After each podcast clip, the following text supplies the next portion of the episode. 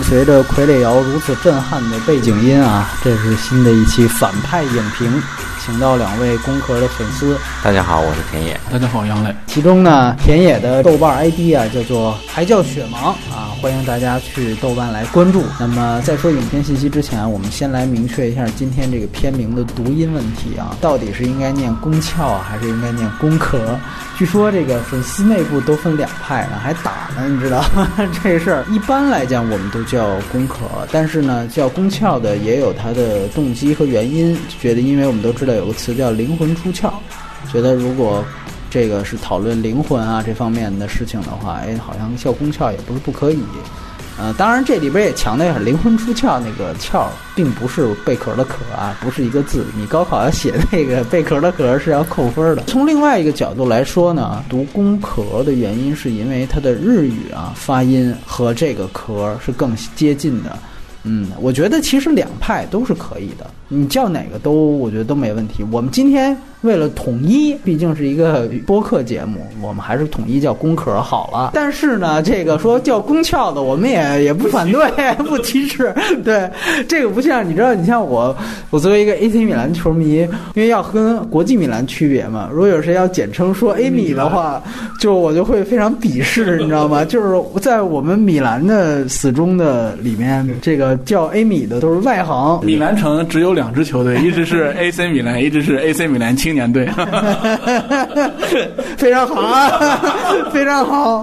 哎，好，那我们接下来来说影片信息，那就是《攻壳机动队》真人版。那么它在北美呢是 PG 十三级，但是在删减方面呢，现在有个疑问。你要看过预告片，应该知道有一个和里面一个黑人妓女的接吻镜头，然后据说还出现了一个黑人和尚的镜头。这两个镜头呢，在内地版都是没有的。只不过呢，像我们的嘉宾海来福，他说他在关岛看的美版，他说也没有。然后我特地为了这个事儿，我去下了一个枪版，我对了一下这个事枪版里面也是没有接吻镜头的。我必须得强调，有的时候预预告片里有的。镜头正片没有，这个也很正常。它并不是说代表就一定就删减了，只是说这可能还得等正式版出来。但是从发行通知的时长对比来看，整个具体到分钟的这样的时长是没有变化，它跟海外版是一致的。就是说，如果你删了一个三秒钟的接吻镜头，我们也看不出来。但是它没有大幅度的删减。另外呢，就是关于内地上映的格式，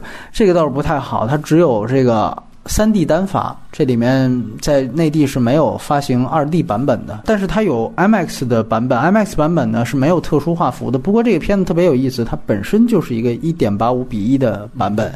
呃，什么意思？就是说它的上下的画幅是没有黑条的。所以说你在 IMAX 这样的厅，你看可能也是一个满屏的效果。这部电影呢，它在片尾是没有任何的片尾彩蛋的。原来看 TV 版都知道，尤其第一季有那种塔吉克马的日常，这个是肯定没有的。然后影片本身呢，国别，哎，这个真人版是美国出品，然后呢，出品方是好莱坞的派拉蒙影业，有原著，原著其实是来自于日本的漫画，作者是侍郎正宗。这个真人版的导演。是叫做鲁伯特·桑德斯。我们之前还跟杨磊在私下聊，他之前最有名的不是他的什么作品，而是他的一个很大的一个新闻。对他之前在拍他唯一之前一部长篇的好莱坞电影《白雪公主与猎人》的时候，和很有名的女主演小 K，也就是暮光女克里斯汀·斯图尔特。呃，两个人是出轨，当时在小 K 还和目光男好的时候，就有这么一个劈腿的事儿，当时也是轰动一时，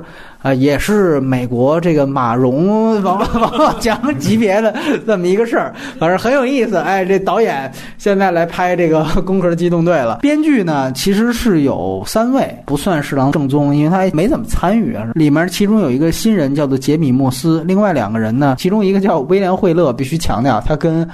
原来非常有名的好莱坞的大导演是没有任何关系。那个威廉惠勒早就去世了很多年了。这个是一个编剧，他呢之前是像编剧作品都是一些艺术片，比如说像拉赫尔茶馆的陌生人。然后另外一个可能更行活一些是伊伦克鲁格，他之前是编了所有的变形金刚系列，然后此外还有很有名的一个 内地很受欢迎的万能钥匙也是他的编剧。对，所谓烧脑电影，在主演方面啊，寡姐是在刘汉逊演少佐，然后呢。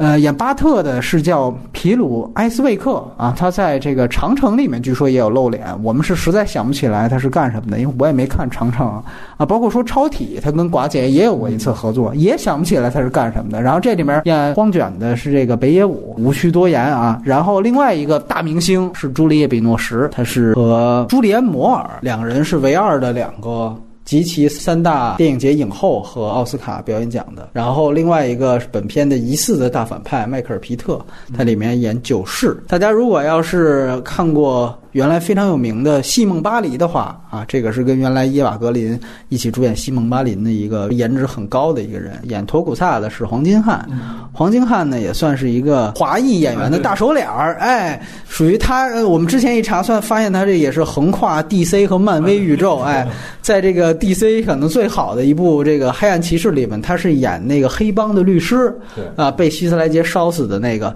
然后在。漫威宇宙里面，他是在《美队二》里面有个出演。然后这片子另外提及的是他的配乐。配乐其实有两个人，一个是克林曼塞尔，还有一个是洛内巴尔菲。洛内巴尔菲我们之之前谈过，比如说在《创世纪》包括《黑暗骑士》的配乐都是有他参与。而克林曼塞尔更有名一些，他是达伦阿伦诺夫斯基的一个御用，之前非常有名的《梦之安魂曲》的主题，包括《黑天鹅》的主题，全都是由他来写的。在北美是三月底上映，三月三十一号到现在为止，北美的票房是两千四百万美元。而在内地方面，是在这周五刚刚上映，四月七号刚刚上映。上映，它到目前为止，我们录的时候是星期六下午，大概是将近八千万人民币的一个票房水平。最后可能和寡姐主演的另外一部《超体》，应该说票房差不多能打个平手，三四亿左右的这个样子。这就是影片的信息。接下来呢，针对这部真人版，我们三个人来打一个分数。哎，要不然还是田老师先。我应该打四分啊，其实是因为观看的时候不太满意吧。那就不推荐了，是吧？嗯，对，不推荐了。我给这个电影打两分。然后，因为我是非常不喜欢这个电影，就本身作为就是原原著粉，然后对他。不是很喜欢，然后观影过程也也不是很愉悦吧。然后那个我理论上是不推荐的，但是如果要推荐的话，我推荐给那些就是带着女朋友去看电影，然后女朋友对这个电影一知半解，你可以给她解释解释，然后增进一下你们两个人情感的。因为我在观影过程中就碰到了，就是我看完之后，然后我后面有一对情侣站起来，然后那个男的就开始给他女朋友就各种讲这个电影背后的故事，就怎么回事啊，这个外延知识啊之类，然后把那个女的听的就是特别震撼啊，就投来了那个爱慕的眼光。啊，我觉得通通过这个角度，说不定能增进一下彼此的这个友谊啊。然后我觉得是不是会有这种功能？我怎么这么讨厌这种男的？你在电影院，尤其是观影期间是不能说话的，好吧？对，还有啊，我觉得这个是陷阱啊，大家不要听那个杨磊的，因为因为你女朋友未必对这个东西感兴趣，对对对，也也许讲完分了，那也说不定。好吧，不说这个，我打分六分。功课之前的所有电影，包括 TV 版，我都看了，但是呢，和原来像不像，并不。不是我的一个标准。从真人版这本身来讲，我个人还是觉得它是一个事儿讲的非常清楚，主角人物胡光也是比较完整。你别管这个胡光和之前的原来的一不一样，那是另外一码事儿。然后我觉得关键场景的奇观化效果也都有，那它就是一个及格分。嗯，金刚我的分儿也比较高，而但是我那期也说过，金刚我可能觉得它还有一层政治的意思，所以这部是没有的。金刚的分儿可能会到七分。这个就是我打分的一个标准。那我这里也再强调一下，就是我知道非常多的人是受到《压境手》那两部剧场版的影响来进入到《宫壳》这个世界的。呃，我也非常理解像杨磊这样的粉丝，他为什么不开心、不理解、不高兴啊？这个现在基本上在这个《宫壳》粉丝圈，我已经发现了。它成为了一种你要以多么抵制这部真人版来表达你对于原版的喜爱，这已经成为一种新的政治正确了，你知道吗？我在看有人说，我实在忍不了了，这部真人版，我看到三分之二我就走了。然后另外一说，我靠，我基本上看完他开场那几个致敬镜头，我就退场了。还有人说我压根儿就没去看，这得你看，就是表表达出这种进击的对于这部片子抵制的这种心情。但是呢，还是那句话，原著是侍郎正宗的原著，要是原著也是他，不是押境手。这个是我想强调的是。接下来我们会分亮点和问题，和原来一样来聊这部电影本身。外延环节就来聊一聊原来的那些，包括押境手在内的那《攻壳机动队》的内容。这个就是非剧透部分。接下来是我们会剧透的来聊这部电影。既然两位嘉宾都这么打低分，那必须得让他们先聊聊优点啊！来，杨磊打两分。你这两分是怎么给的？关于优点这部分，就某种程度上，我还是挺认可，就是斯嘉丽·约翰逊的表演的。啊啊，我我是我是这样觉得，因为我觉得就是斯嘉丽·约翰逊，就是他从那个什么皮囊之下呀，他啊，然后包括那个超体之后，他演这种就是一个就是就是内心没有灵魂这种像机械体一样半机械体的这么一个生命的时候，我觉得。他有时候他演出来能能演出来就这种感觉，就是他没有情感，或者是说他有时候不知所措的这种感觉。我有个印象最深的一头，就是他最后去见那个苏子的母亲的时候，嗯，然后他们两个在有一区有一番对话，然后当时那个苏子的母亲就一看就是情绪特别激动，就是可能我看到了我孩子的影子啊，怎么之类的。但是那个镜头里面的就是那个斯嘉丽约翰逊表现的就特别的茫然和不知吧，就他眼神里面，就是他就是这个人确实不是他的母亲。就是某种程度上来说，但是他又很想去接受这份情感，或者很想去认识和了解他自己的过去，啊，我觉得在某种程度上他是演出了那种感觉的。然后我我我对他的表演是还是挺认可的，就是我觉得他表演的应该是说是他要极力去演出来少佐身上的那种就是机械人或者是说是缺乏灵魂的这种半机械生命体的这种情感和这种个性吧。然后另外就是说整个电影在就是视觉化的层面的一个体现，就是说包括无论是在未来都市的这种看过很多赛博朋克电影的这种城市的这种感觉啊，这种视觉奇观啊什么之类的，我觉得体现的都特别好。然后我觉得就是说整个整个就是说它的视觉氛围的营造特别好。然后我觉得从这个方面来讲还是不错的，但是也是会涉及到我不喜欢它的方面，就是因为它奇观和设定没有融入到叙事和整个电影里面。我先说这两点，就其他地方就没了。嗯，来，田老师，你也先谈谈优点吧。好，没问题。有一点我和杨磊非常一致啊，我是觉得这个项目如果要拍电影的话，斯嘉丽·约翰逊应该是我们能想到的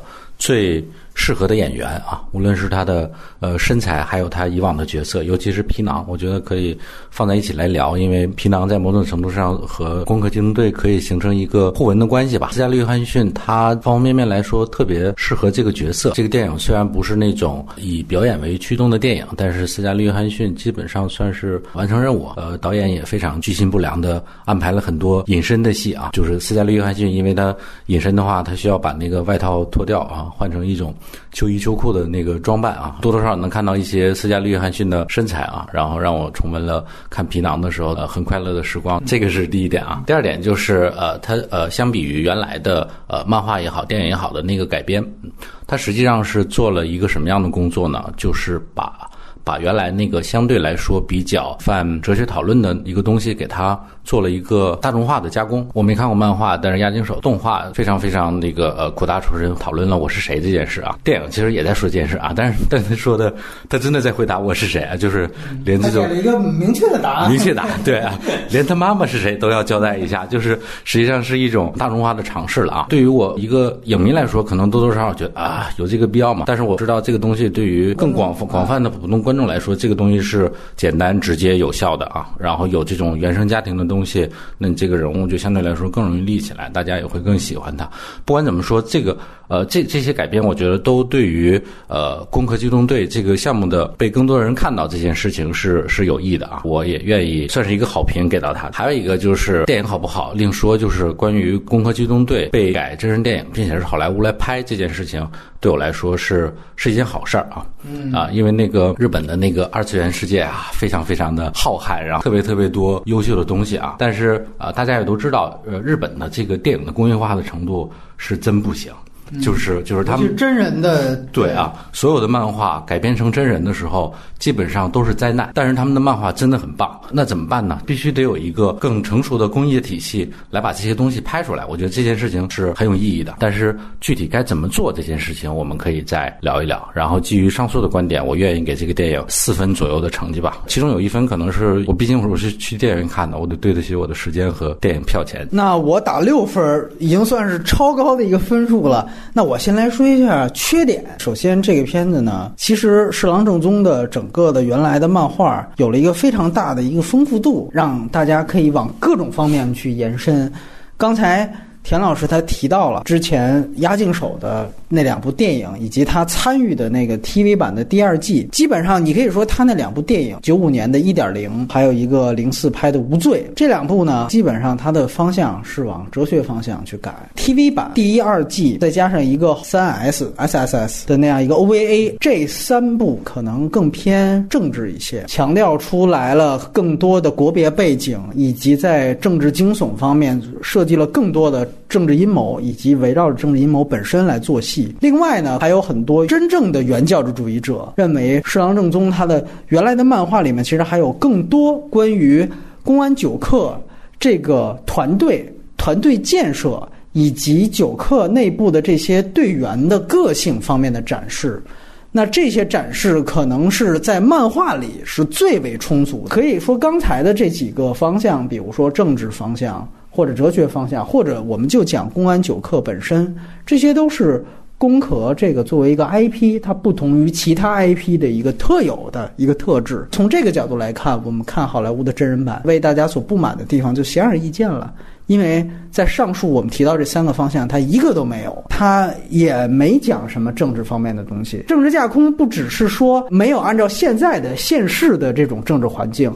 它也没有虚构出自己的东西来。它其实完全是对这个事情是只字不提的。它是借用了一点一点零的剧场版的元素，是有这样的场景，很明显。但其实它的故事背景完全不一样，它这里面最大可能的模糊了所有政治的可能。为此，他还生造了一个公司，应该是叫汉卡，也不是叫什么。不是说你凭空而起不可以，就是说，那你原来我们都知道，比如一点零，它有一个什么加贝尔共和国跟日本的一个讨论，它完完全全对于政治方面的东西就只字不提了。在这方面，他就没有想做任何的目的，甚至我觉得他是有意回避。比如说，我这片子我要全球化认同，我是不是就咱们别？比如说，在中国还上映呢，哎，我在中国还上映呢，莫谈国事，属于这样的一个改编态度。因为我们在后面聊 TV 版会知道，其实工壳整个世界，它对于中国，包括像整个东亚的这样的一个局势，以及未来世界格局的变化，是有一个非常清晰的一个定位的。这个定位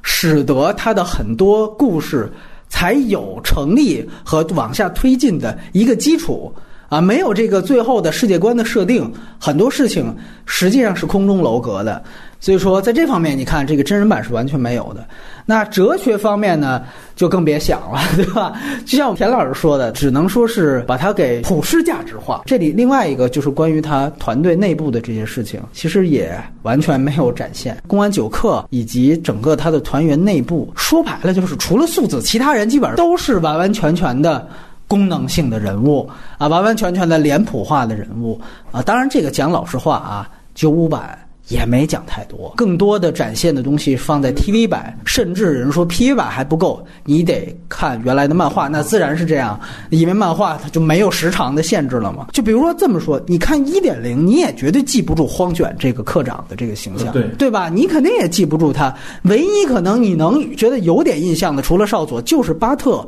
和托古萨，因为托古萨他在一点零他说了一句嘛，就是说你全肉身，我把你叫进来，对，是为了平衡我。这个团队的多样性，但是你仔细想想，比如托古萨在一点零的那个事件当中，他发挥的作用其实也是非常有限的。那个话其实也是为了呈现一个少佐的人设，就是你看少佐这个人，他作为领袖也好，他的思想意识是很高级的，也是服务于少佐的人设而已。只是说。还是那句话，因为一点零它有一个最大的目的是素子的自我升华。用电影语言来说，就是一点零它的人物弧光，它所需要的铺垫本来就特别特别大，所需要的信息量也特别特别大，而且只要呈现出来，绝对是惊为天人的效果。在这样的一个前提下，你牺牲其他人的描写，牺牲对于公安九课进一步的细致的刻画。是可以理解的啊，至少哦，因为你电影就这么短，你去干别的去了。但这个片子它成为它问题的一点，就是在于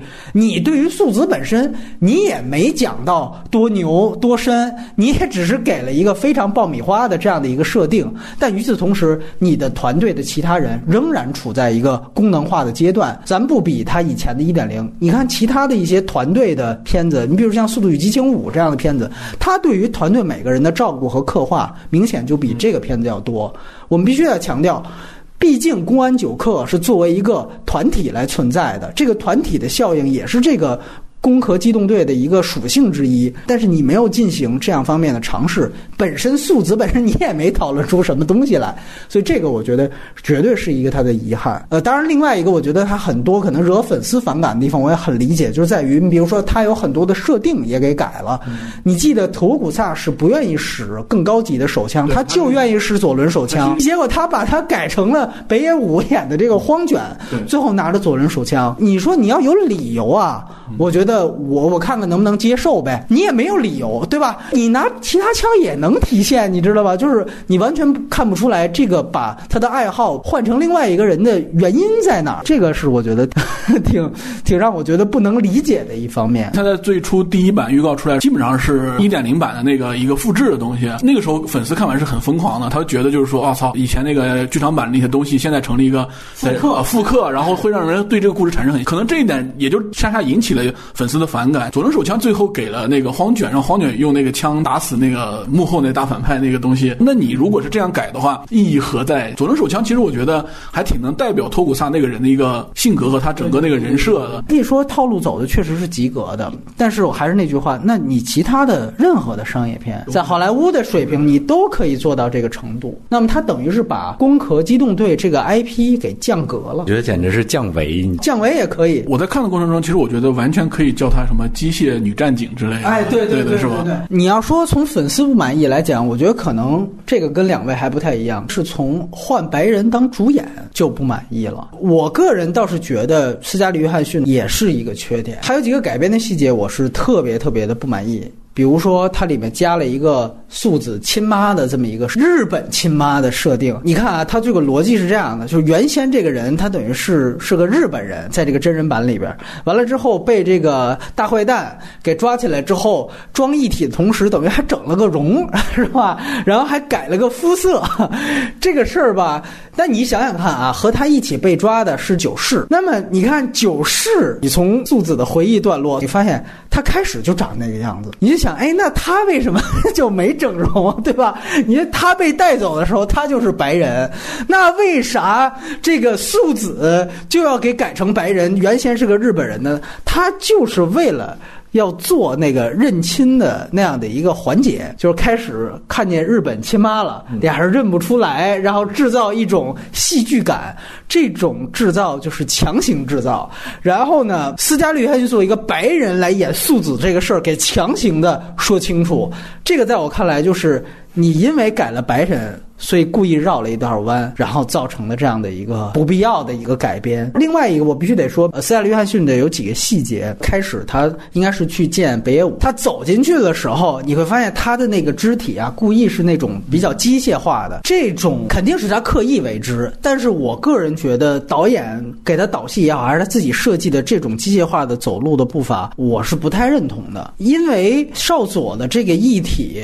你就别说原版啊，你就说他这里面说。也是最为先进的一种异体。你要是你一旁人在旁观视角都能看出他走路就跟顺拐一样，这已经不符合他这一代这么先进的异体能够应该干出来的事情了。你像九五年里面也有强调他异体的几个细节，比如说讲少佐从高空往地上跳一跳，然后那个地下整个直接就就被跳出一个坑。哎，这种你可以明白，OK，这是在体现它一体的重量。但与此同时，它的配乐是比较轻的，你就可想而知，它是在体现这个一体它有多先进。一方面，它确实是很坚固，确实是不是肉体，但一方面。我本人是很轻盈的，或者说他是外表看起来跟普通人一点区别都没有的。你这种特别刻意的走路，我也要夸张一下，在我看来，反倒是一种连你自己现在新版的这个设定都违背的一种表演方法。另外就是两位提到的，那如果他和超体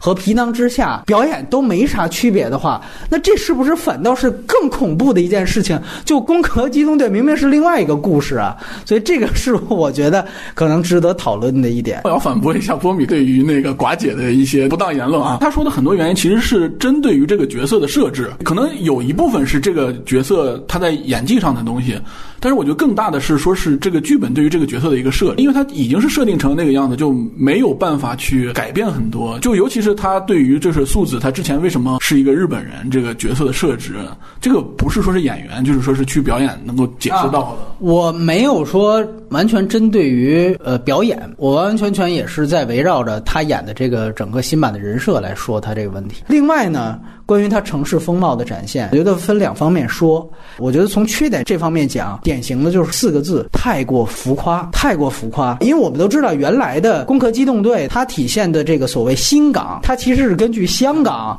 来进行的未来化的一个改造。这个新版确实也是根据香港来进行改造的。但是呢，它从另外一方面来讲，就是它的改造方法是突出了未来香港的一个什么概念？就觉得未来的香港那肯定是。etc. 特别先进，然后特别流光溢彩，所以它体现出来一个就是全息影像的一个非常浮夸的三 D 化的展示。这种视觉母题的呈现，可能也就是第一是满足于这个片子它是一个三 D 电影。寡姐她在过马路的时候，这个金龙鱼啊什么之类的，它还会有一个出屏的效果，对吧？感觉它是完完全全为了照顾观众，说千万大家别骂我是伪三 D，所以呢，哎，我就更多体现。这种三 D 的全息效果，但是从另外一方面呢，你会感觉这个想象是特别简单、没有脑回路的。对于未来世界的想象，我觉得它这里面的城市风貌最像的，其实就是二零一二版的《全面回忆》那个片子的翻拍，也是把老版等于就是给翻新了。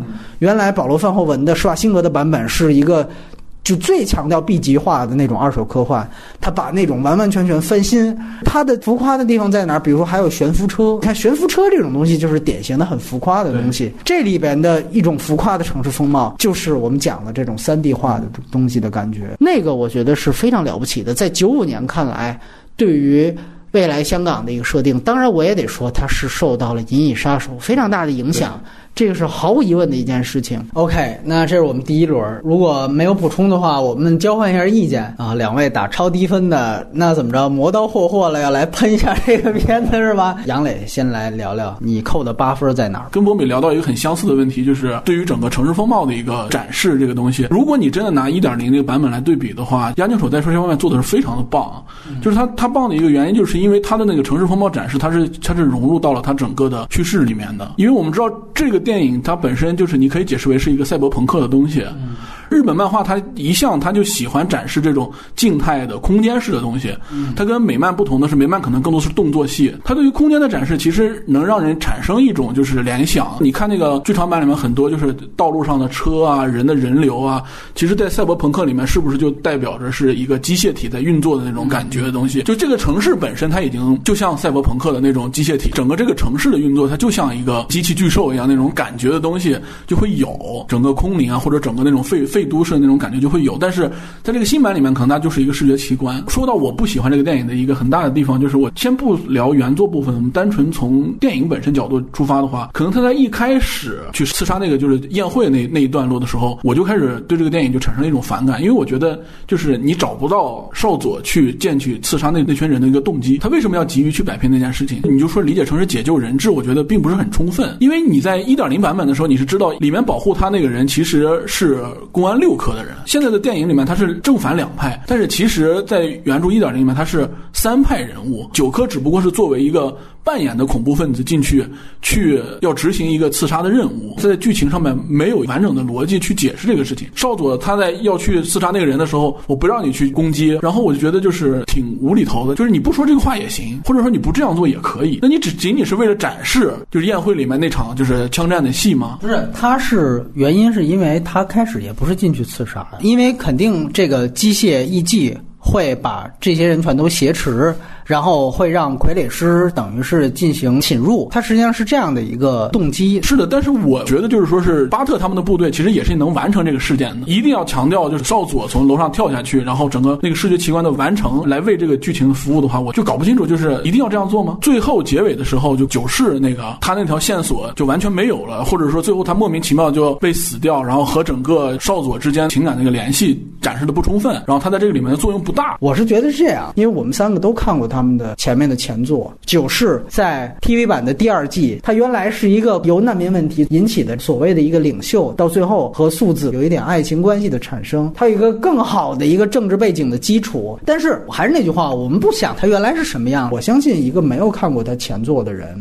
看这部片子，他就是一个这部片子里面的一个烟雾弹反派。开始你们都以为他是坏的，哦，后来跟他一深入了解，发现我跟他最像。我的人物本来是有一个怀疑的，一直其实有很多的问号。通过和这里面的九世见面，这些问号一个一个的得到了解答。其实素子这个人物在终极释放自我，他是屈从于体制的正义的。最后那一刻，他和九世没有融为一体。我的理解是，他们两个没有融为一体，而是他传承了九世那个精神。啊，对，嗯，但是他。它的融合不是实际上的融合，而是一种精神上的融合。对对对。然后他有一句台词，他就说的是一开始的迷失，最后找到的是人类的美德。可能就理解就是他最后可能他最后找到了一种道德观，他找到了一种所谓的体制内的正义。因为我不是很理解为什么最后北野武能够一枪干死那幕后那个 boss 那。很简单，最后是我作为一个人，我的人格终于体现了，我可以去命令你来杀人了。这个是作为我一个最终素子作为一个人。的人格的体现，这是他想表达的一种事情。就还是说句实话，他把原来的讨论给非常浅层化了。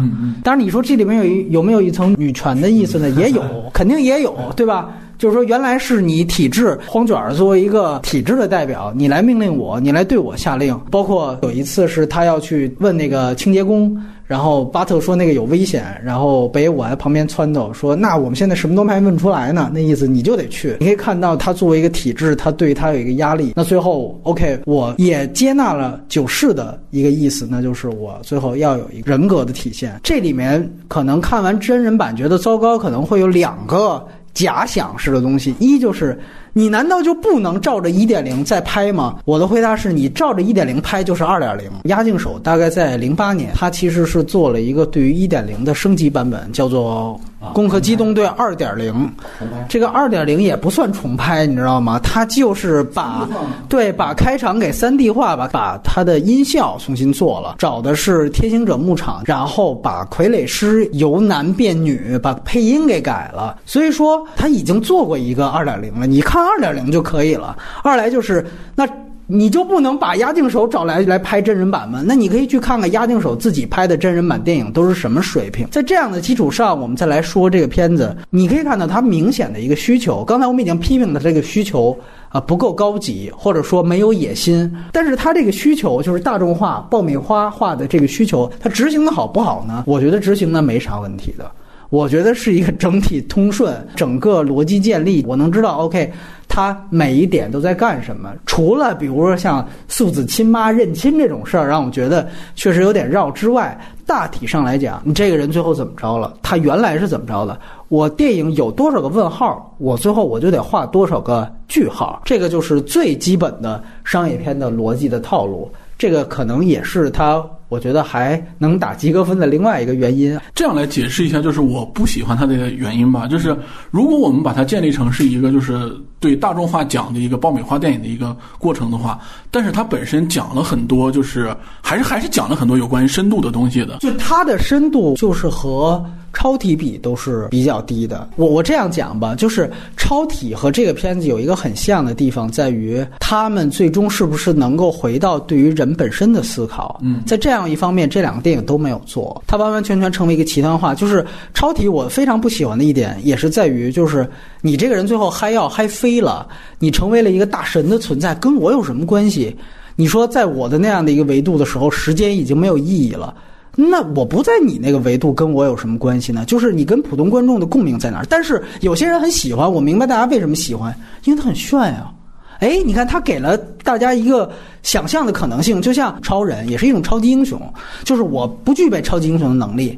但是你在银幕里给我造一超级英雄，我跟着他过过瘾就完了。出来之后我该干嘛干嘛，在这个就是好莱坞的所谓造梦的属性。这篇在我看来也一样，他首先讲斯嘉丽·约翰逊这是一个新的一个一体人，哎，然后呢，他各种牛逼。我告诉你，他其实开始以为他们的坏蛋是谁谁谁，后来发现哦，原来那个人也是这个跟他原来一样的一体人，原来是被这个大公司抛弃的。于是他们转过头来针对大公司哗哗打一通。这个 作为好莱坞的一个爆米花性质来讲，他这一套我觉得走得很清楚，大家应该看的也非常非常的明白。你说他具体最后他自己的思考那些东西，由于他没有往下延展，可能也不太重要。我还是觉得，就是他抛出了很多有深度的问题，嗯，呃，显得这部电影很有深度的同时呢，就是他因为他是爆米花电影，他在视觉层面上讲，就是因为刚才我们之前也聊，就是我对他的动作啊，包括对等等对于他场面的是否是像炫酷，或者是是否是像视觉的商业大片那样的，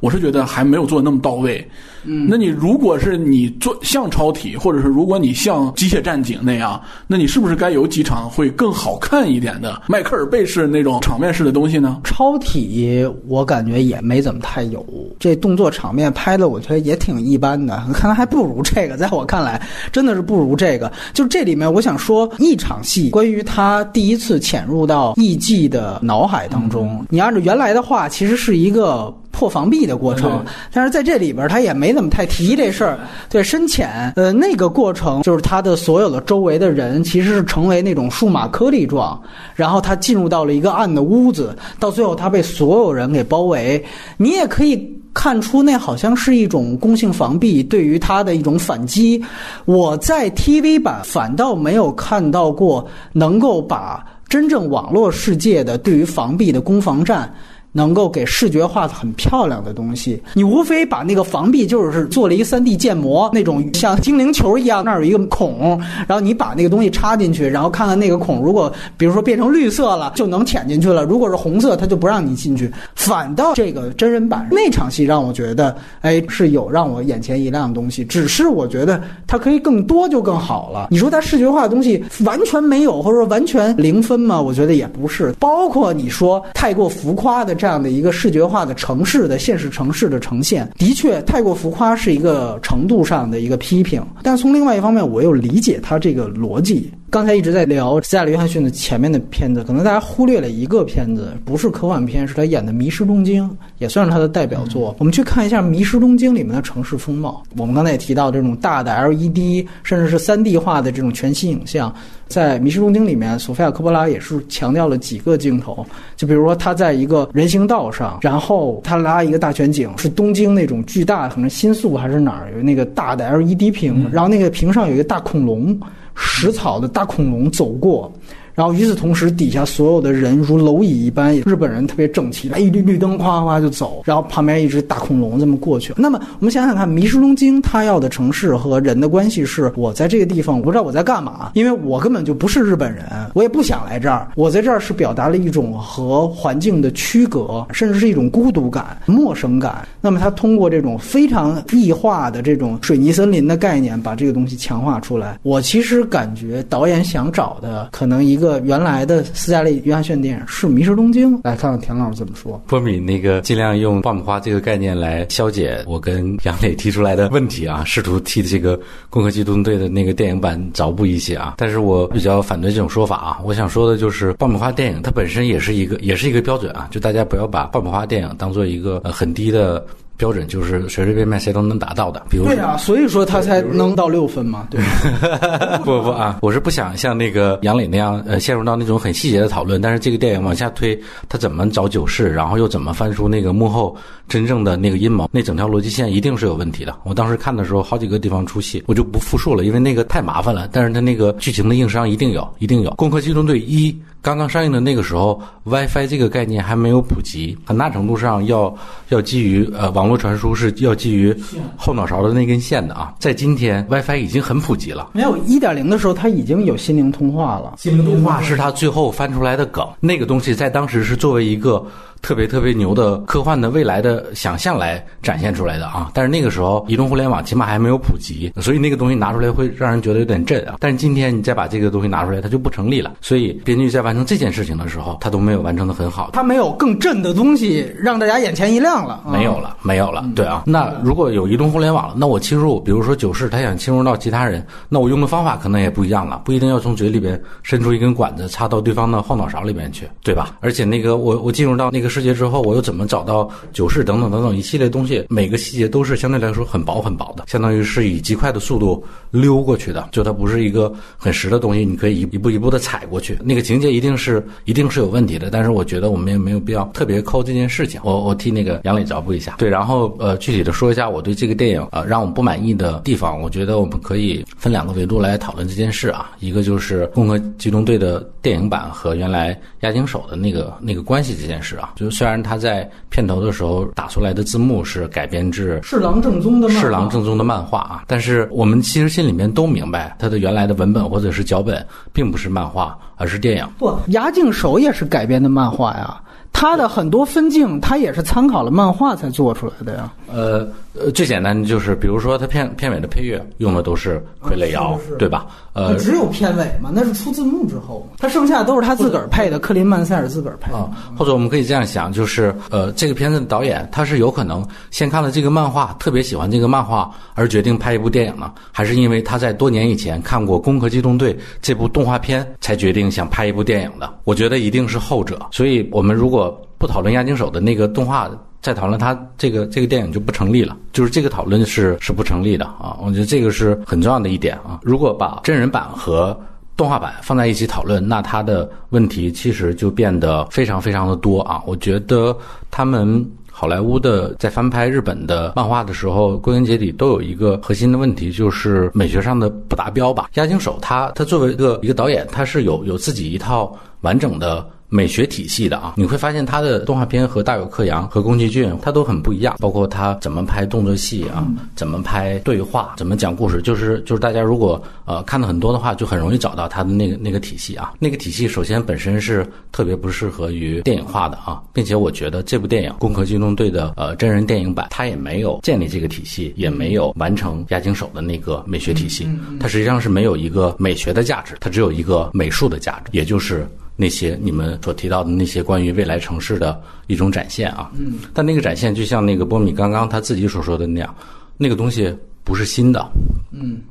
不管是呃全面回忆也好，或者是银翼杀手也好，那些东西都是已经用过的东西了。而且那个我不知道你们注意到没有，这个片子有特别特别多的俯拍的大全景，这个城市大楼旁边站立的一个全息影像，呃，其实是一个广告，这些东西啊。就一遍一遍的用啊，他其实是想追求一种大片的那种格局感了，但实际上那个东西对我来说是很疲劳的，因为我们的角色和这个世界没有互动。在这方面，其实《银翼杀手》虽然是比他找了好多好多年，但是你可以看到他那个那个人物是要在这个空间里边活动的，并且他要和和那个其他的角色那些打扮的稀奇古怪的人之间要有互动，我他要吃东西，他要喝酒啊，他他这里边也有找妓女嘛啊，对，有那样一场，但是我是觉得远远不够的。啊，或者说那种俯拍式的全景太多了啊，这个东西就是导演的一种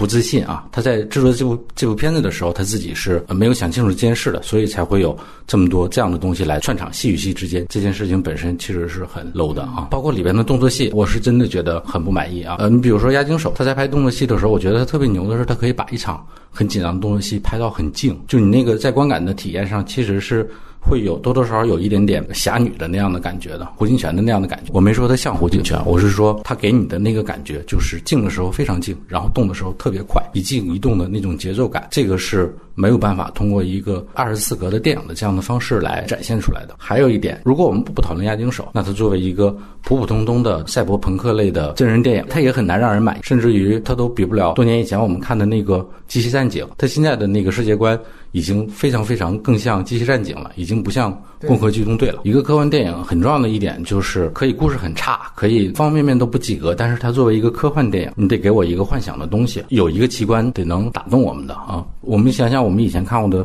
几乎所有的科幻电影，多多少少都会有一个核心的概念是很打动人的。而《攻壳机动队》里边，其实你全面看起来没有一个东西是它。是它原创的，或者是能让你嗨起来的，就哪怕最俗的，你给我特别牛掰的追车，然后有大爆炸，少佐单挑什么十二个机器人，诸如此类的啊，哪怕连这样的东西都没有，所以这个观影体验对我来说是不合格的。对我来说，就是那场潜入一级脑子的那场，我觉得那场本身确实还是挺精彩的，就是可能是这个电影带来真的新的东西的东西吧。我总结就是我为什么可能不喜欢的一个真正原因，就是你导演 OK，你说你改编的是侍郎正宗的漫画，而不是。押金手的那个剧场版，但是你你最一开始，无论从预告片也好，还是从影像风格上，你透露的是很多押井守剧场版里有的元素。但是你最后给我们的电影又并不是完全是那样一部电影，你更像是一个你用押井守已经视觉化的一些东西的一个堆砌，你自己赋予的一个全新的一个故事内核。这个我觉得从视觉表达和从它故事内核上面，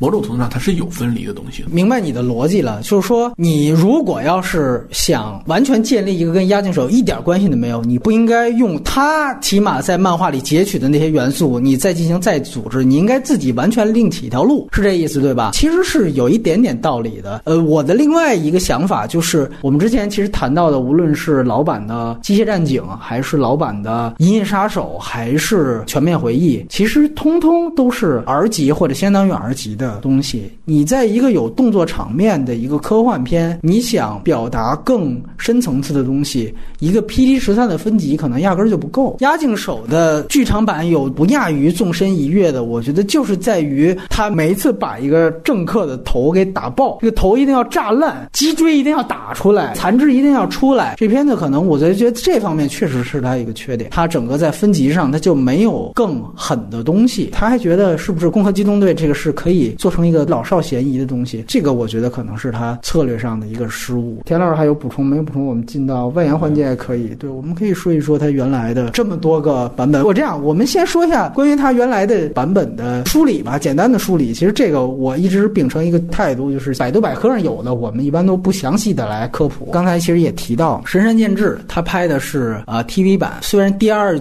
季也有押井守的参与，但其实挂导演的名字都是他神山健治本人。TV 版的第一、二季以及 SSS 的 OVA 也有别称，叫做《工壳三》，对吧？这个。都是他的作品，然后押井守的真正导演的作品，其实标注上是三部，就是一点零、二点零和二无罪。那二点零刚才也说了，只是把配音换了，然后进行了三 D 化，其实跟一点零是完全一样的。然后与此同时，押井守还参与了 TV 版第二季，那这个是押井守的这样的一套。然后另外还有几套，比如说最新的是《崛起》，《崛起》呢其实。原来是四部剧场版，嗯，然后呢，后来又根据四部剧场版加了点新素材呢，又传承了一个 TV 版，叫做 AAA。然后呢，在一五年，在这之后完成了一个新的剧场版，这个基本上就是整个侍郎正宗的漫画改编成动画，基本上其实就是三个派系，一个是神山健治的，一个是押井守的，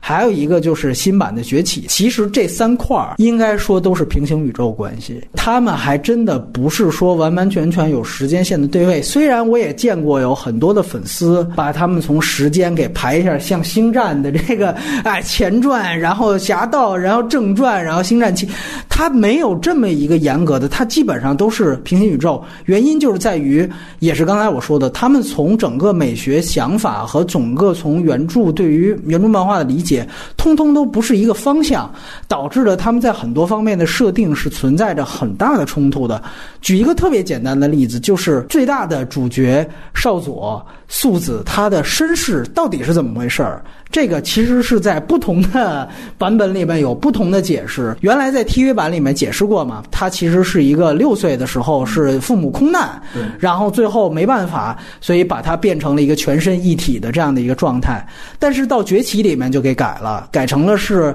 零岁的时候，就是因为一场他父母的化学事故，从零岁开始他就变成了一个全身一体，这个是完全不一样的。那个应该是呃崛起的最后的新剧场版这么交代的，就完全改了，因为。六岁改一体，它是有原来。肉身时候的记忆的，但是零碎感一体基本上就是一个全新的一个一体人，所以你你看这个派拉蒙这版不是也是零碎变成的对吧？你说它是什么违反？你也不能说它违反，因为原来你就不一样，你的宇宙是各种平行宇宙，这就像有点像漫威在改漫威漫画的思路，我也不取你哪宇宙了，我自己电影我单拎一个宇宙，我跟你们都不一样，我跟你们都平行，所以我个人感觉他也是没有办法的办法来做这样的一个事情，这。这个只是我举举一个例子，其实还有很多方面的。就你比如说，还有人去凑说，你比如说，到底 TV 版这两季和《押境手》这两部电影，他们到底是谁先谁后？你没法比，因为把谁排在前面，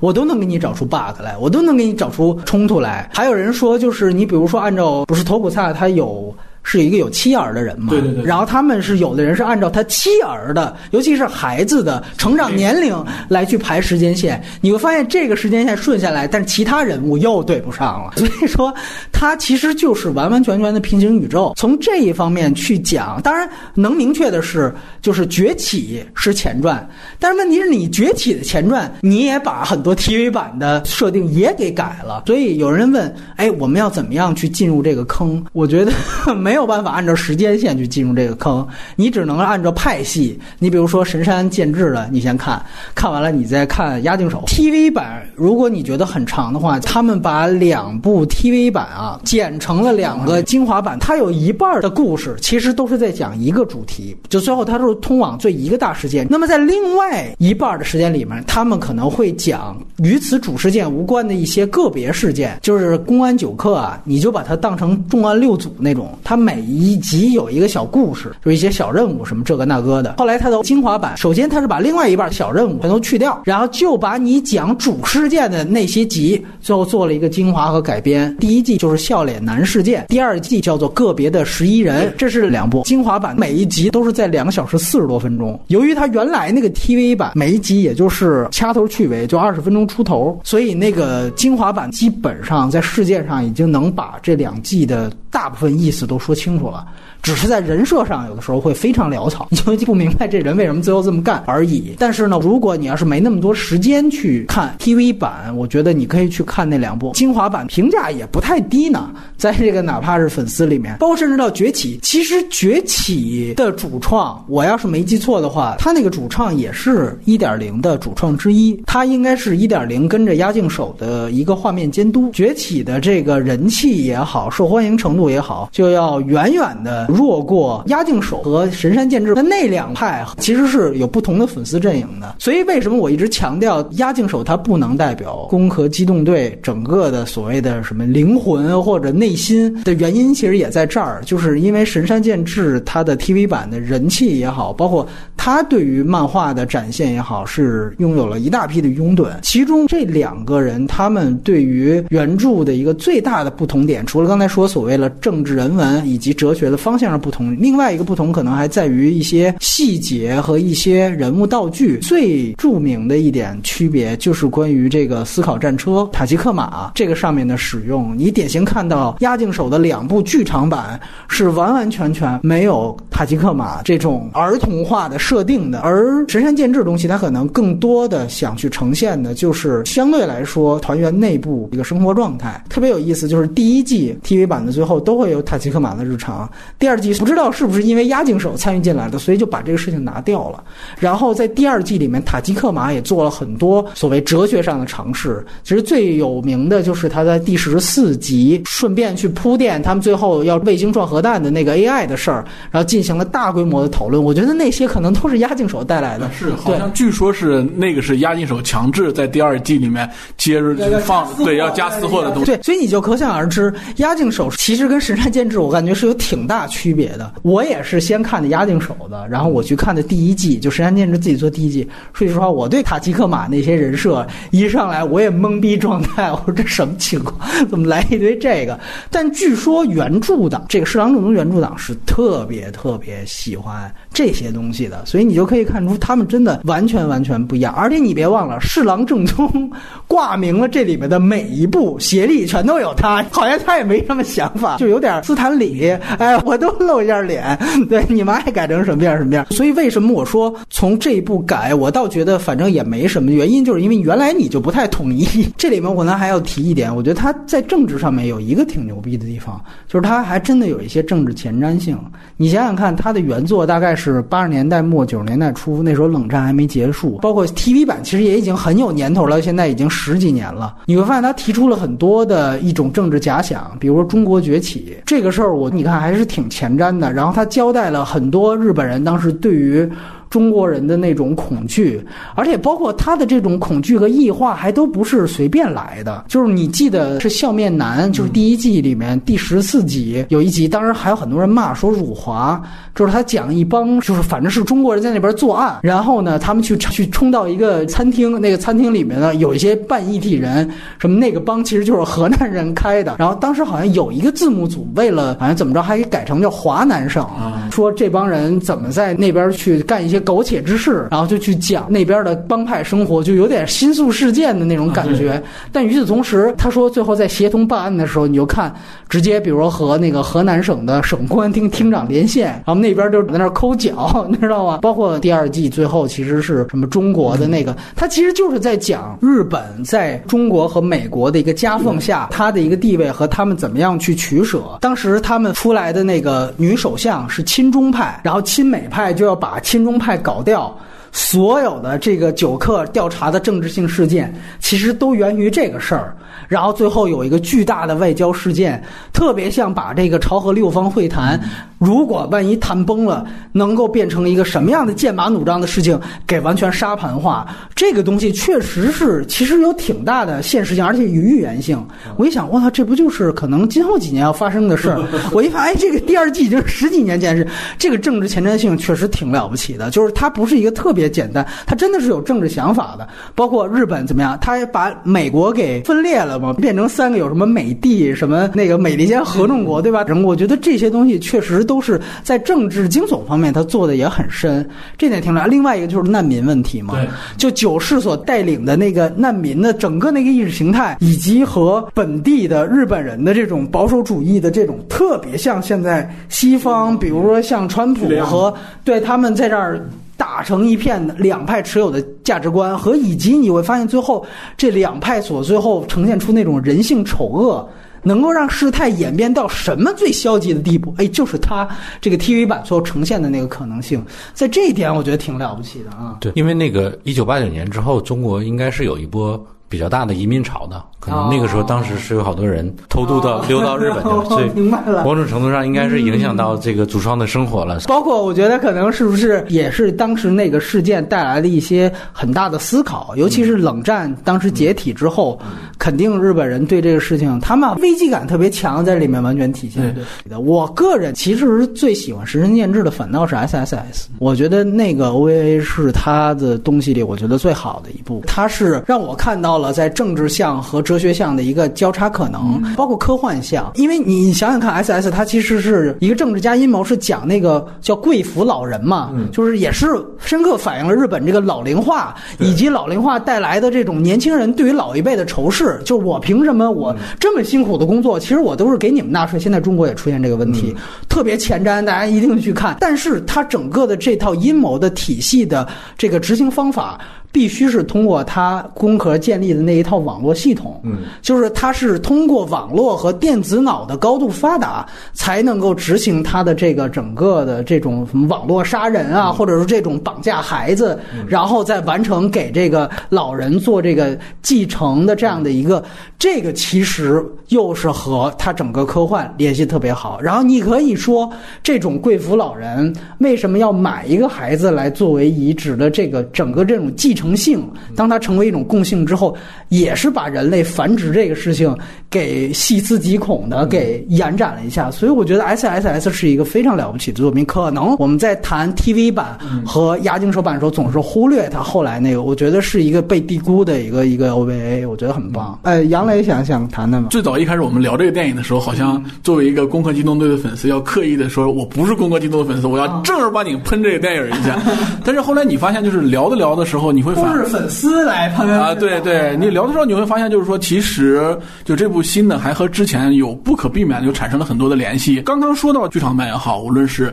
神山健治的 TV 版也好，就是我们可能最终侍郎正宗他本身他究竟想表达的是什么，好像西斯屋已经并不重要了。对，重要的是不断的在我们给他。基础上加我们每个人对的理解，然后包括整个对于什么所谓的是不是有一个攻壳的一个宇宙啊，对于它的理解，可能最新的这一步是他最最最新的一种理解方式的一个东西啊。但是因为我也没有看过漫画，我们看的只是 TV 和那个剧场版。从漫画的角度来说的话，就是似乎好像对于整个攻壳宇宙，它有一个核心的一个论点吧。就它一方面一条线索是在讲的是整个一体也好，或者是 AI 的也好的成长和对于自我的一个认知的一个变化，可能就是和赛博朋。克有一个很大的关系，机械体它究竟是不是生命？可能第二条线索可能就是刚才讲到的，它是一个政治惊悚的一种阴谋，就是说它是未来世界里面的政府也好，或者说一些庞大的一些像财团也好，它对于整个它是有一种阴谋论在里面的一些东西。最初的漫画可能在这两点上会影响了之后所有人对于整个这个系列的一个理解。究竟你是喜欢押井守还是喜欢就是神山健治？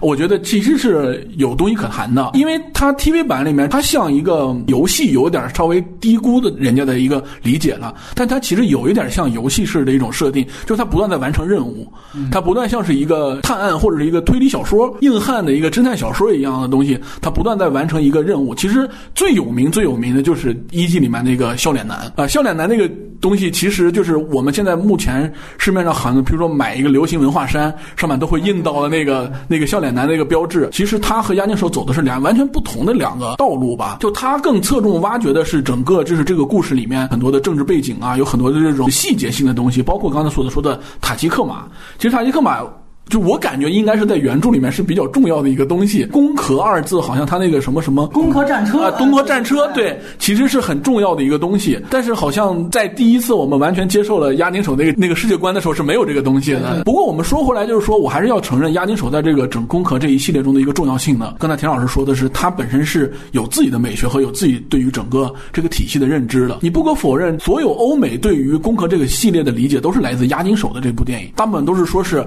押井守的这部《功壳》。在九十年代流传到欧美之后，对欧美的整个的它的赛博朋克文化，和受到很多青年青青少年对于科幻理解这个欢迎，直接激发了《黑客帝国》的诞生。对《黑客帝国》这个这个事儿啊，其实我觉得是有这个作用所在的。押井守部这波好是好在比较深刻的就是反映了就是日本人的他对于未来世界和这种所谓的灵魂也好，所谓一体也好，所谓 AI 的一种理解吧。我觉得押井守他本人的那种对于所谓的就是灵魂出窍这种感觉的一个理解，应该是日式的。这种漫画或者是科幻对于这个命题的一种理解方式，可能对于我来说，押井守最后结尾对于傀儡师的一个解释是真正的两个无机生命体的一个融合，最后就是说他们达到了他们本身的自我的一个进化上面的一个东西。我觉得可能这个是押井守的那个版本的功课可能对人最大的一种影响。当然，它本身也是一种虚无主义了。我就想，如果我们按照神神见智的思路，纯粹是拿笑脸男的那个事件来做一个电影版的话，会不会更好玩？或者那不就是笑脸版的 OVA？嘛？对吧对对对对，当然我们说的是真人版。我当时觉得第一季就刚才接着他话说神山健治的，我觉得一个挺大的亮点是他有一些想象是，你比如说他说那个笑脸男，我就说一个例子，关键的时候他是会侵入到电子脑里面，然后把关键人物的脸给用笑脸男那个标志给挡上嘛。最牛逼的是当时找几个现场的目击证人去说那个凶手长什么样，现场的目击证人就是在现实社会里面用肉眼去看。看的也是被笑脸男的标志给挡上呢。那这个当时哦，让我感觉是非常惊讶的一件事。那它为什么？就是因为有赖于电子脑已经深入到了每一个人，然后只要你的骇客技术足够牛逼，你把这个电子脑侵入，它其实是会给你植入这样的东西，哪怕是肉眼看，最后你的脑子里面回想，也是一个笑脸男的印记。那么这一下子，其实现实跟虚拟世界就已经变得很模糊了。他在通过这个事情，让他可能科幻化会更强一些。当然，我觉得确实它有一个一个巨大的区别，就是压境手的东西是在讨论议题本身对于人、对于一体人带来的变化，而神山健治的东西也好，包括 S S S 也好，是把他们一体人作为机械战警，我比正常人牛逼嘛，然后以他为视角和方式去说。人文政治的东西，去说日本的这种财阀政党政治，以及当时他所构建出来的这种所谓四次世界大战之后的，其实有点后冷战色彩没错，这种世界版图下，日本的国际地位到底是怎么样？尤其是在 JIG 就是第二季里面，它强化的这方面是更明显的。也就是说，在这个时候，它的最终的主题是政治，那一体人其实就是一个工具了。大家只要看每一个版本对于公安九科的一个定义，我们这次看新的电影里面，他就说的他是对于一个网络犯罪也好，很浅层的一个定义。网警对不对？网警对对啊，但是在我们的 TV 版或者是在我们的就是剧场版里面，其实它就是一个特务间谍部队，可以把它理解成一个反恐组织，但是它其实有有点东厂色彩的反恐组织，就是他会干一些脏活累活。这个尤其是在这个 GIG 和无罪里面，它现在体现的非常明显。对，我们来听听田老师的看法。那个功课做的没有杨磊多了啊。其实《攻壳机动队》呃非押井守版本的电影，我其实也只看过两部，一个是 SSS 和个别的十一人这样。呃，打断一下，个别十一人等于还是有牙镜手参与的，有一小半牙镜手的这色彩在里面。呃，虽然虽然我刚刚在说的时候，那个黑了好多真人版的《攻壳机动队》啊，但我觉得漫改真人版电影这件事情，我其实是喜欢的啊。我也希望以这个为契机，大家做更多的东西啊。我总在啰嗦这个美学的问题，但我一直觉得这个是一个很大的问题。应该这个东西在改编的时候，首先想的就是美学的转化的问题。我觉得应该先把这件事情呃想清楚了，再来改编。就日本的动画片和好莱坞的动画片，它核心的区别实际上是一个投资的区别，是一个人力的区别。嗯啊，比如说我远远看到杨磊，我用一只手指指他，然后喊杨磊这样一个动作，如果在日本的动画里边，它其实是一个动作，就是我抬起手把手指指出去啊。但是在好莱坞的动画片里边，它实际上是三个动作：我抬起手指它，然后我这个手臂还要放下。那个动作的流畅度是远远高于日本的动画的啊！如果大家仔细观察的话，日本的动画都是这样画的。这个呃是基于他们的投资和人力的方方面面的原因。我觉得押井守或者是呃日本动画的很多风格，其实是建立在这件事情上的啊。我们可以给押井守的那个《攻壳机动队》定性两个标签吧，一个是黑色电影，一个是赛博朋克，这应该是没有问题的。呃，不管是黑色电影也好，赛博朋克也好，它归根结底对于日本电影来说，其实是一个舶来品，对吧？对对对它其实是一个美国电影的概念啊。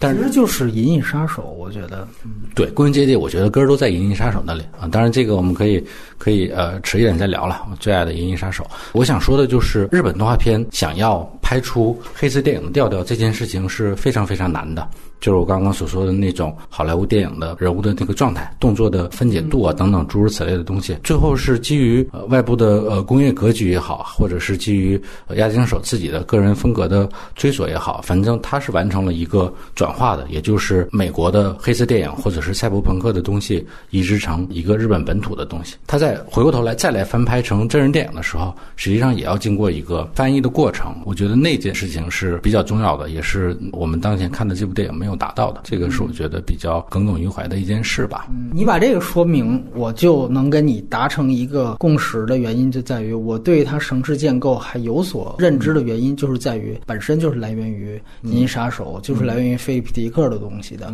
你比如说，你回想一下老的《银翼杀手》，它是有很多霓虹灯，那么这里面无非我说它浮夸的地方就是好，那以后。未来社会那就是三 D 的霓虹灯，所以它就有很多三 D 的东西出来。但是它基于的这个科幻幻想的这样的一个套路和逻辑本身，我也是可以理解的。所以说它本身 OK，我又回去了而已。这样的话，你可以说它虽然跟押金手拉开一定距离，但是如果我发现你原来也是从我们这儿过去的，那我直接找我们这儿的人不就完了吗？你你明白我的意思吗？这个其实有点像当时全面回忆的这样的改编。为什么我说它城市建构最像二零一二版的全面回忆？就是我们想想，保罗·芬后文是把菲利普·迪克的东西当时给改成了 B 级片。对，等于是做了一个巨大的颠覆。然后在二零一二版再次操作的时候，这个导演说：“我们不能像保罗·芬霍文那么改了，那么我们要回成什么样呢？我们就要回成他原著那个样子。那原著。”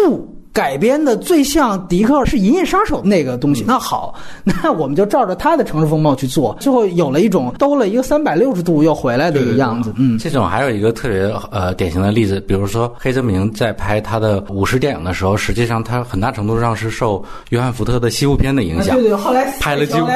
对，然后他 梁内他们在拍西部片的时候，反过头来又来借鉴黑泽明。对啊，这其实是一种一种传递反刍也好，反正是一个很有意思的现象吧。这样。没错，没错。你要这样说的话，其实感觉《星球大战》倒是一种对于日本武士文明的一种异化的很好的一种传承和翻译方法。你干脆你就不要叫原来那个 IP 的名字。那这个我也很认同，就是说有的时候是精神翻拍，有的时候是 IP 的商标翻拍。现在的所有翻拍的层级都在商标翻拍这个层。那你说，我觉得精神翻拍其实是《黑客帝国》。嗯，就《黑客帝国》已经把押境手的东西做了翻拍了，那个是精神上的，所以我就觉得大家如果分清楚的话，可能也就不会对于商标翻拍，你怎么在精神上还不统一，就没这么愤怒了吧？我觉得啊，其实这样的话，大家也会很清晰的都会对这个东西有一个完整的一个认知，就是为什么所有喜欢押境手的电影的这个这部的人就特别讨厌这个，但是那些人好像似乎只喜欢押境手这一部，就不喜欢 TV 动画。就是你从标签化来理解的话，其实押境。手拍的一部也好，二部也好，其实你可以理解成那是一个科幻电影，它是一个好莱坞式的标签。然后那神山健治的 TV 动画嘛，其实你可以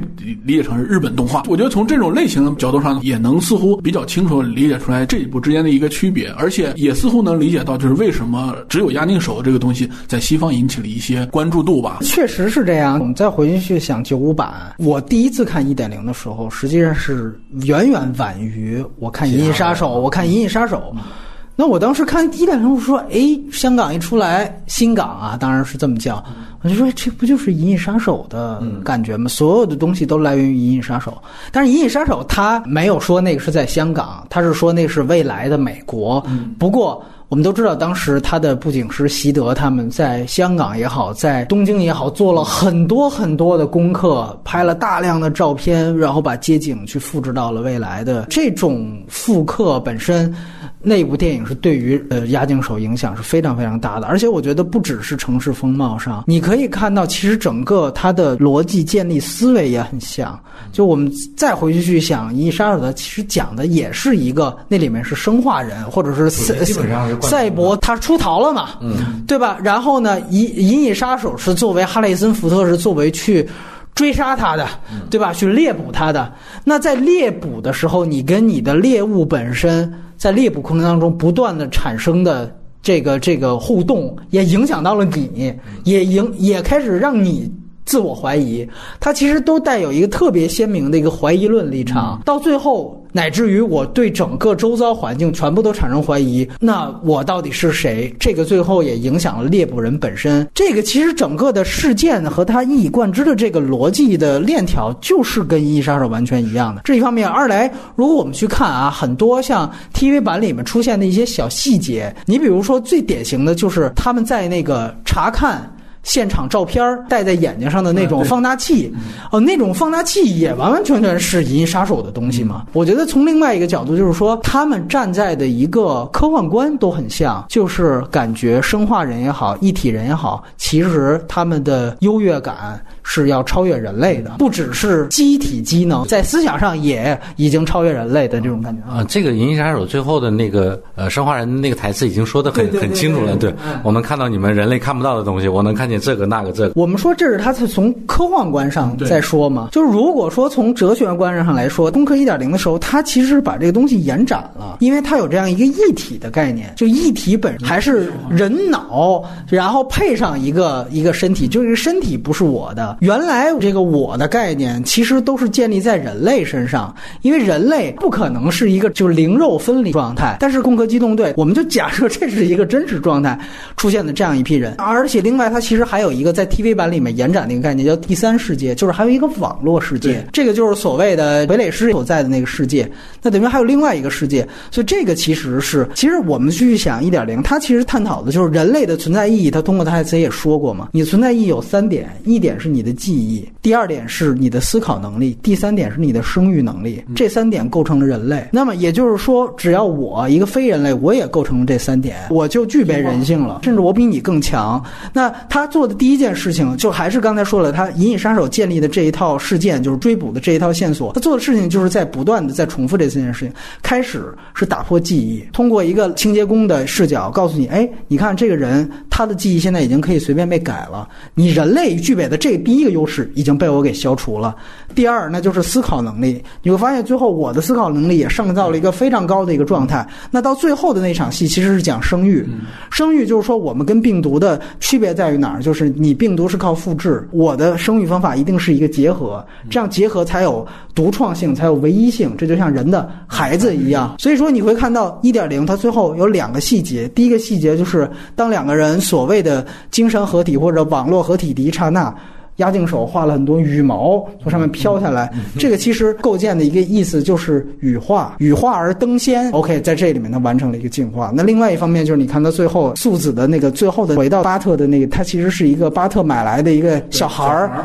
你可以感觉那个小孩某种程度上就是他们两个的一个孩子的一个人形。当然，你可以说现实上是巴特从黑市上买来的了，但是你可以看他在精神上其实是这样的一个代称，就是说他已经是全新的一个人了，他已经不再是。素质了，所以有人说在那两部之后，TV 版我就说他们一定是平行宇宙，因为你那个 TV 版的人设感觉还是一个特别正常的人设，对吧？就是你不太可能能够回到原来那种状态，所以你可以注意到。他在通过一个短短的八十分钟的戏，他在说一个非人类或者一个异体人，他整个超越人类的这样的一个过程，而这本身其实就是对于人类的我的一个反思过程。只是我觉得无罪啊，我这里提一个小的槽点，我觉得无罪某种程度上他有一点点觉得哦，第一部大家喜欢我哪一点，我在这里我再来一遍，我再放大一遍，对他有点这个感觉，给我感觉刻意感挺强的。尤其你记得就是无罪，他也哦，你们特别。别喜欢我第一部对于城市的展现，嗯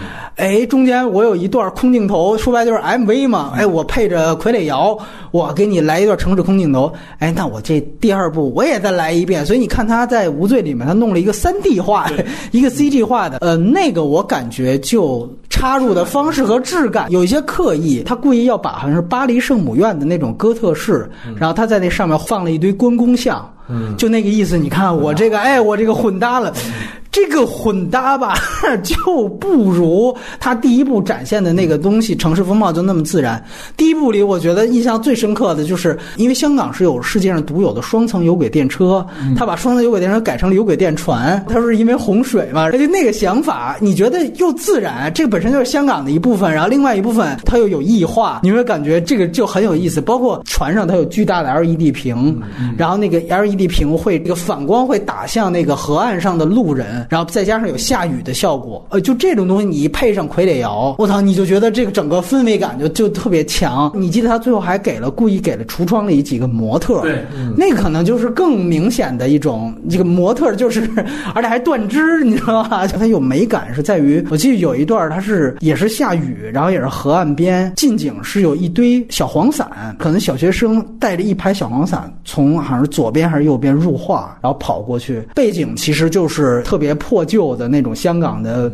民宅，但是远处是香港的摩天大楼的天际线。这一幕把香港整个他所想象的整个的城市东西，然后又有好像市民生活，这个小黄伞又很生动，这确实是神来之笔。这个我确实没话讲。其实有一个很很显象的一个东西，就是为什么在一点零的时候选择参考那个城市是香港？那个当时应该是香港，它虽然是一个现代都市，但是其实当时本身还是殖民地，但它已经马上是要。回归了，又啊啊又要谈过这个事情，整个要回归了，就是整个他这个城市。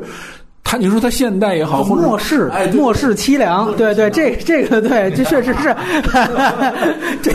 确实是有啊，就马上洪水就来了，是洪水猛兽，对，很很很很多很多电影为什么就是以香港为背景？我觉得可能都是因为有这种的考虑在呃，。就是《银翼杀手》，可能你对回归这事儿还可能强行牵牵连对对，但是他那个九五年他的那个确实是有一点那个感觉。押井守多说一句，我个人感觉他可能，你看他。机动警察，他拍的剧场版那个也不是他的原著漫画，就那个你要是看完一点零，你去看那个啊，你一下你会觉得。我操，这是他妈一个导演干的吗？就是那完全是一个极其逗逼的一个一个氛围，你知道吗？就是主人公都特别 Q 版，特别萌，这种会让你觉得他其实这种统一性并不如，比如说金敏、宫崎骏、大友克洋那么强。你会感觉他每一个系列，就让你感觉他还是一个工匠型的导演更多一些。押井守，包括他原来的《地狱犬》系列和《攻壳机动队》又不是一个东西，和《镜子警察》又不是一个东西。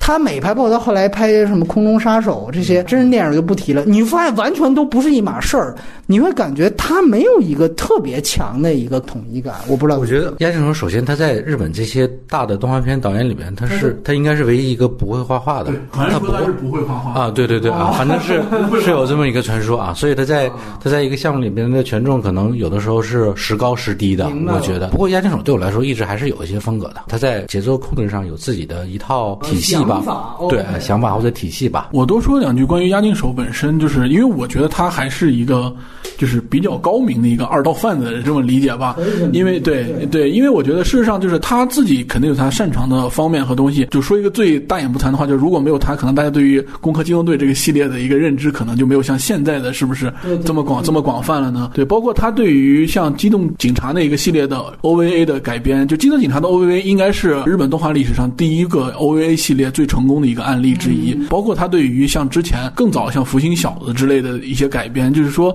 他可能是能从原著身上看到很多闪光点，把它放大的一个东西。就像我们刚才在聊到说是无罪是如何放大一点零的那个里面的内容是一样的，他对于这个的捕捉会比普通人敏锐一点吧。但同时，其实刚才我们聊到无罪，包括到那个重置版的时候，他用了很多三 D 的东西，他也是比较早期开始使用 PC，开始使用那个开始使用这制作动画的这种你就这么说，我同时看了这个之后，我去看了《苹果核战记》。啊，对。《苹果核战记》是侍郎正宗的，也是侍郎正宗的原作。那么你可以发现，就是说，甚至《苹果核战记》